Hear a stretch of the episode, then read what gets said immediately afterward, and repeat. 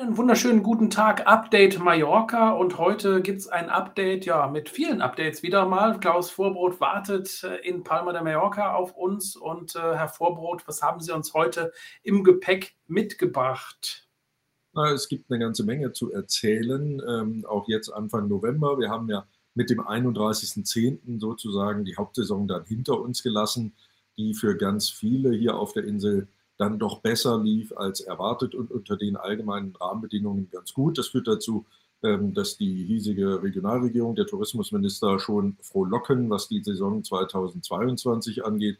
Aber wir können es ja mal im Einzelnen durchgehen. Es gibt tatsächlich ein paar Dinge, die ganz äh, spannend sind und ganz interessant zu wissen. Da ist zum einen das Thema für den innerspanischen Reiseverkehr. Wer also jetzt am Flughafen in Palma ankommt und in Madrid, in Barcelona, in Alicante, wo auch immer in Spanien ins Flugzeug gestiegen ist, der muss überhaupt nichts mehr vorzeigen. Es gibt also keine Kontrollen mehr. Die anderen 15 spanischen Regionen hatten das schon vorher abgeschafft. Die Balearen haben es dann jetzt auch gemacht. Gilt für den Flugverkehr, gilt aber gleichermaßen auch für den innerspanischen Fährverkehr. Zwischen den Balearischen Inseln gab es das auch nicht, aber wenn man eben von Barcelona zum Beispiel oder aus Valencia mit der Fähre gekommen ist, dann musste man auch da seinen PCR-Test oder eben seinen Schnelltest oder sein Impfzertifikat vorzeigen. Auch das entfällt ab sofort. Das gilt aber, um es nochmal deutlich zu sagen, wirklich nur für den Reiseverkehr innerhalb Spaniens. Da sind jetzt die Corona-Kontrollen abgeschafft. Jetzt schauen wir, oder gestern war ja auch Feiertag, äh, auch auf Mallorca. Und in einigen Medien konnte man lesen, Rekordzahlen an den Flughäfen und auch Prognosen für diesen Winter gehen dahingehend, die sollen dann noch besser sein, die Zahlen, als an den Winter vor Corona. Was ist da dran? Ja, da muss man ein bisschen aufpassen. Also machen wir es mal zweigeteilt. Tatsächlich war es so, dass dieses lange Wochenende, also mit dem Allerheiligen Feiertag, ähm, in Palma vor allen Dingen in der Stadt auch dazu geführt hat, dass alle vier und fünf Sternehäuser nahezu ausgebucht waren und auch am Flughafen, was die Starts und Landungen anging, tatsächlich so viel los war wie in dieser Saison überhaupt noch nicht. Ähm, was die Prognose der Flughafengesellschaft angeht, da muss man ein bisschen gucken. Die haben tatsächlich verglichen, was gab es denn zwischen Anfang November 2019 und Ende März 2020 an Flügen und stellen dagegen jetzt die Zahlen der Anmeldungen der erwarteten Flüge zwischen November 2021 und Ende März 2022 und sehen dann da nahezu gleiches Niveau, leichter Zuwachs wieder. Jetzt muss man natürlich aber bei diesem Vergleich im Auge haben, dass ja am 7. März 2020 der völlige Lockdown ausgerufen wurde und der Flughafen nahezu völlig zum Stillstand kam. Das heißt, diesen März 2020, den muss man natürlich aus dem Vergleich rausnehmen. Und dann würde ich mal empfehlen, warten wir mal ab, was tatsächlich sich so tut über den Winter. Aber auf der anderen Seite, ja, die Anzeichen deuten darauf hin, dass man auch mit einer vernünftigen Anbindung, was Mallorca angeht, nach Deutschland, in andere Regionen Europas, auch jetzt über die Wintermonate rechnen darf. Mhm. Jetzt äh, steigen in äh, Deutschland ja gerade so ein bisschen wieder diese Inzidenzzahlen. Wie schaut man denn von Mallorca jetzt so auch in die Richtung Deutschland? Weil genau das gleiche Szenario hatten wir ja letztes Jahr auch schon mal und dann hat man da doch ein bisschen Sorge gehabt. Ich meine, im Moment läuft ja auch noch einiges an Flugverkehr. Das ist tatsächlich so. Ähm, ja, man ist wachsam. Man hat aber hier natürlich ähm, eine gewisse Sicherheit deswegen und die vermittelt man eben auch weil es eben so eine verdammt hohe Impfquote mit weit über 80 Prozent inzwischen gibt. Hier ist auch begonnen worden schon, dass man Menschen über 80 und Menschen, die eine Vorerkrankung haben, eine, ähm, zum Beispiel Organtransplantation hinter sich haben, die bekommen jetzt schon die in Deutschland sogenannte Boosterimpfung, also die erste Auffrischung quasi, nachdem man dann ja zweimal den die grundsätzlichen äh, Impfschutz erstmal hergestellt hatte.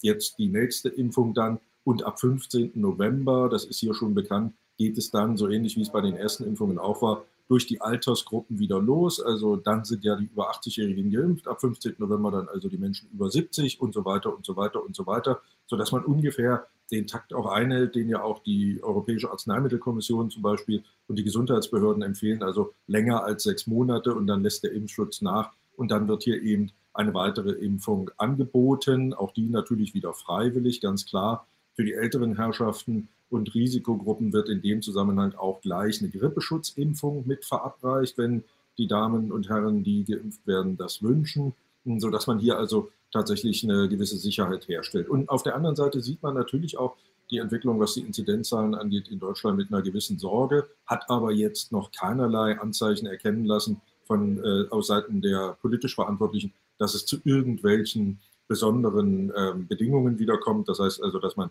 vielleicht doch wieder einen Test noch zusätzlich braucht für eine Reise oder oder. Ähm, da ist derzeit weder von den Airlines noch hier von den politischen Verantwortlichen irgendetwas zu hören.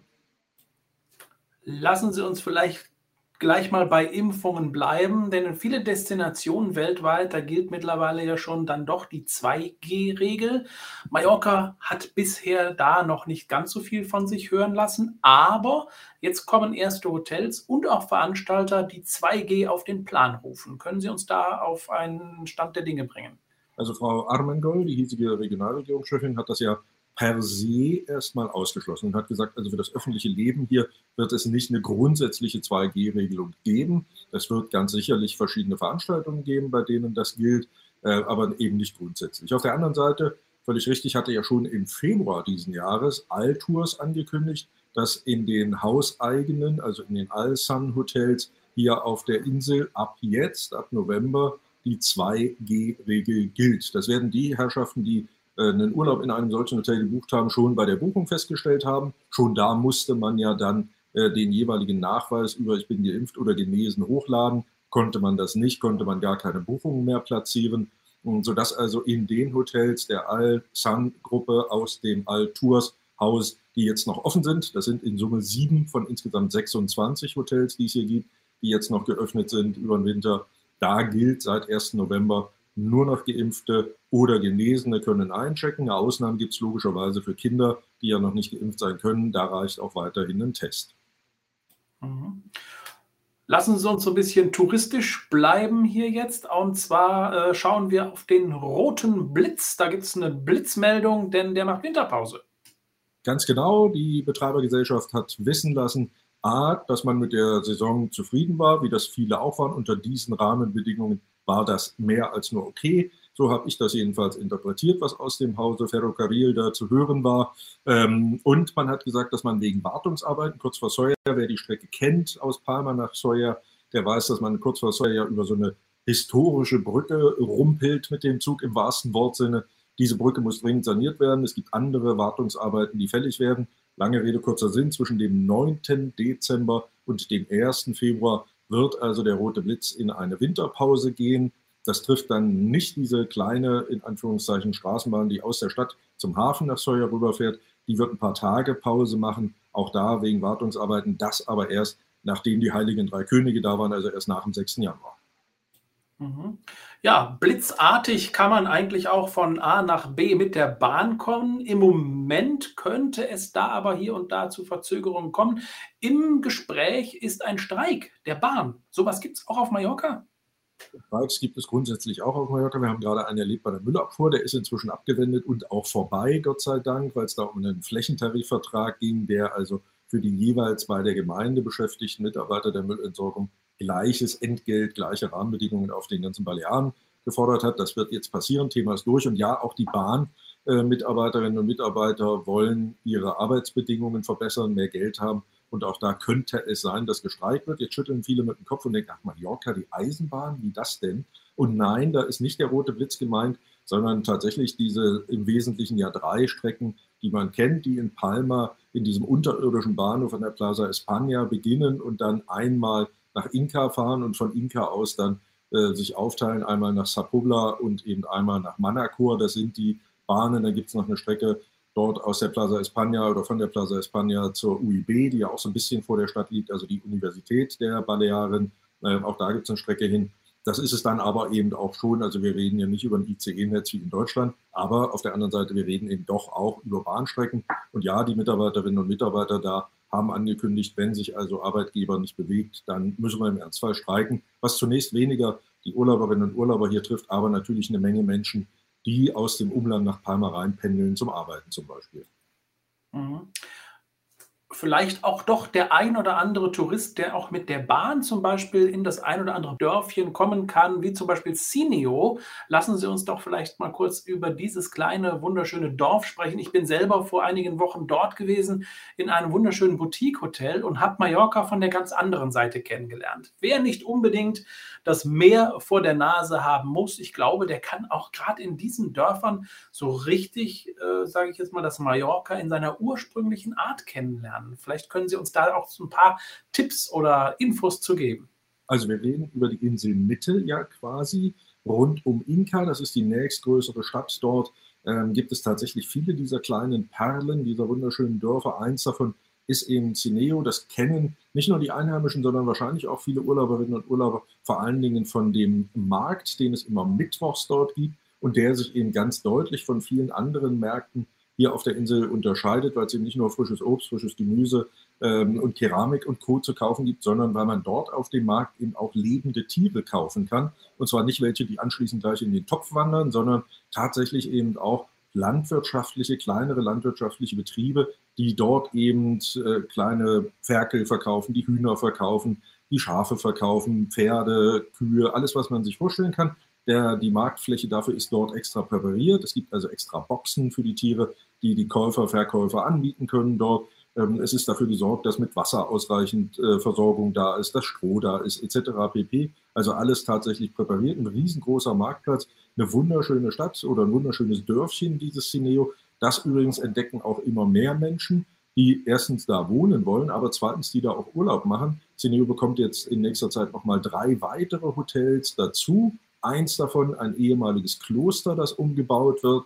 Ähm, und von dort aus übrigens starten auch ganz viele, nicht nur Wandertouren, sondern tatsächlich auch Radsportler, die dort ähm, ihr Eldorado entdeckt haben, äh, aber eben auch ganz normale Touristen, die von dort aus dann mit dem Mietwagen oder mit der Bahn, wie schon erwähnt, auf der Strecke nach Manacor, der Zug hält eben auch in Cineo, ähm, dass man dort eben günstig angebunden ist, schnell in Palma ist und trotzdem so eine ganz eigene, wirklich dörfliche Atmosphäre hat, ohne dass man das typische Mallorca-Feeling hat, weil man eben das Wasser nicht sieht von da. Ja, und zur Not hat das ein oder andere Boutique-Hotel sogar auch noch einen kleinen Wasser, aber Wasservorrat, hätte ich fast gesagt. Sogar Pool gibt es da auch, habe ich auch gesehen. Also, aber ich sage mal, das Charmante wirklich an dieser Stadt ist wirklich so, dass man wirklich inmitten dieses Dorfes auch wohnt. Muss man ein bisschen aufpassen. Ich habe selber auch nach einem Parkplatz gesucht. Wenn man es aber weiß, gibt es in der Mitte vom Dorf einen großen Parkplatz. Da kann man sogar kostenlos parken. Wenn man den gefunden hat und vorher schon mal so ein bisschen eruiert, wo das ist, dann ist das auch kein Problem. Ansonsten sind die Gassen sehr, sehr eng. Man sollte also nicht mit einem großen Wagen da reinfahren, habe ich gemerkt. Also da den Mietwagen dann doch etwas kleiner halten, weil das dann echt richtig eng werden kann. Ja, jetzt haben wir noch einen schönen Tipp für alle, die jetzt noch auf Mallorca sind. Einfach mal ins Auto setzen. Cineo ist mit Sicherheit eine Option. Und, äh, oder einen Zug, wenn er dann fährt. Genauso ist es. Wenn nicht gestreikt wird, dann geht es auch mit dem Zug, aber es ist eben auch mit dem Auto erreichbar. Und ja, es ist wirklich ein schönes Dörfchen. Super. Ja, dann bleibt uns jetzt am Ende eigentlich nur noch der Blick aufs Wetter für die nächsten Tage, weil das wollen wir ja noch auch wissen, ob wir trockenen Fußes nach Senio kommen. Herr Vorbrot, wie sieht's aus? Ja, der November ist ja klassischerweise ein Monat, ähm, in dem es ja relativ viel Regen gibt. Die erste Ankündigung vom spanischen Wetterdienst, so von Wochenende, äh, die sah für diese Woche auch wirklich eher weniger schön aus. Das hat sich jetzt ein bisschen relativiert. Heute zum Beispiel, man sieht es vielleicht hinter mir, strahlt die Sonne vom Himmel, es soll trocken bleiben in den nächsten Tagen dann, ja, na klar, wir sind im November, gibt es auch durchaus ein paar Wolken und immer auch mal einen Regenschauer. Die Temperaturen jetzt so nur noch um die 20 Grad. Wir hatten ja bis vor wenigen Tagen noch 24, 25 Grad. Ähm, man braucht auf jeden Fall abends jetzt, wenn man noch draußen sitzen möchte, schon eine Jacke, die man überziehen kann. Hm, aber für Touren über die Insel, für Erkundungen zum Spazierengehen, Wandern, Radfahren ist das Wetter immer noch optimal. Und das Mittelmeer hat auch noch Temperaturen so leicht über 20 Grad. Dann heißt es also doch noch den Schal aus und die Badehose an, damit dann auf Mallorca vielleicht noch ein bisschen das Wetter genossen werden kann. Ja, vielen Dank für Ihre Informationen heute. Ich fand es heute sehr bunt und aufschlussreich, auch was wir heute hören durften über Mallorca und freue mich jetzt schon auf die nächste Woche. Vielen Dank. Ja, gern. Tschüss.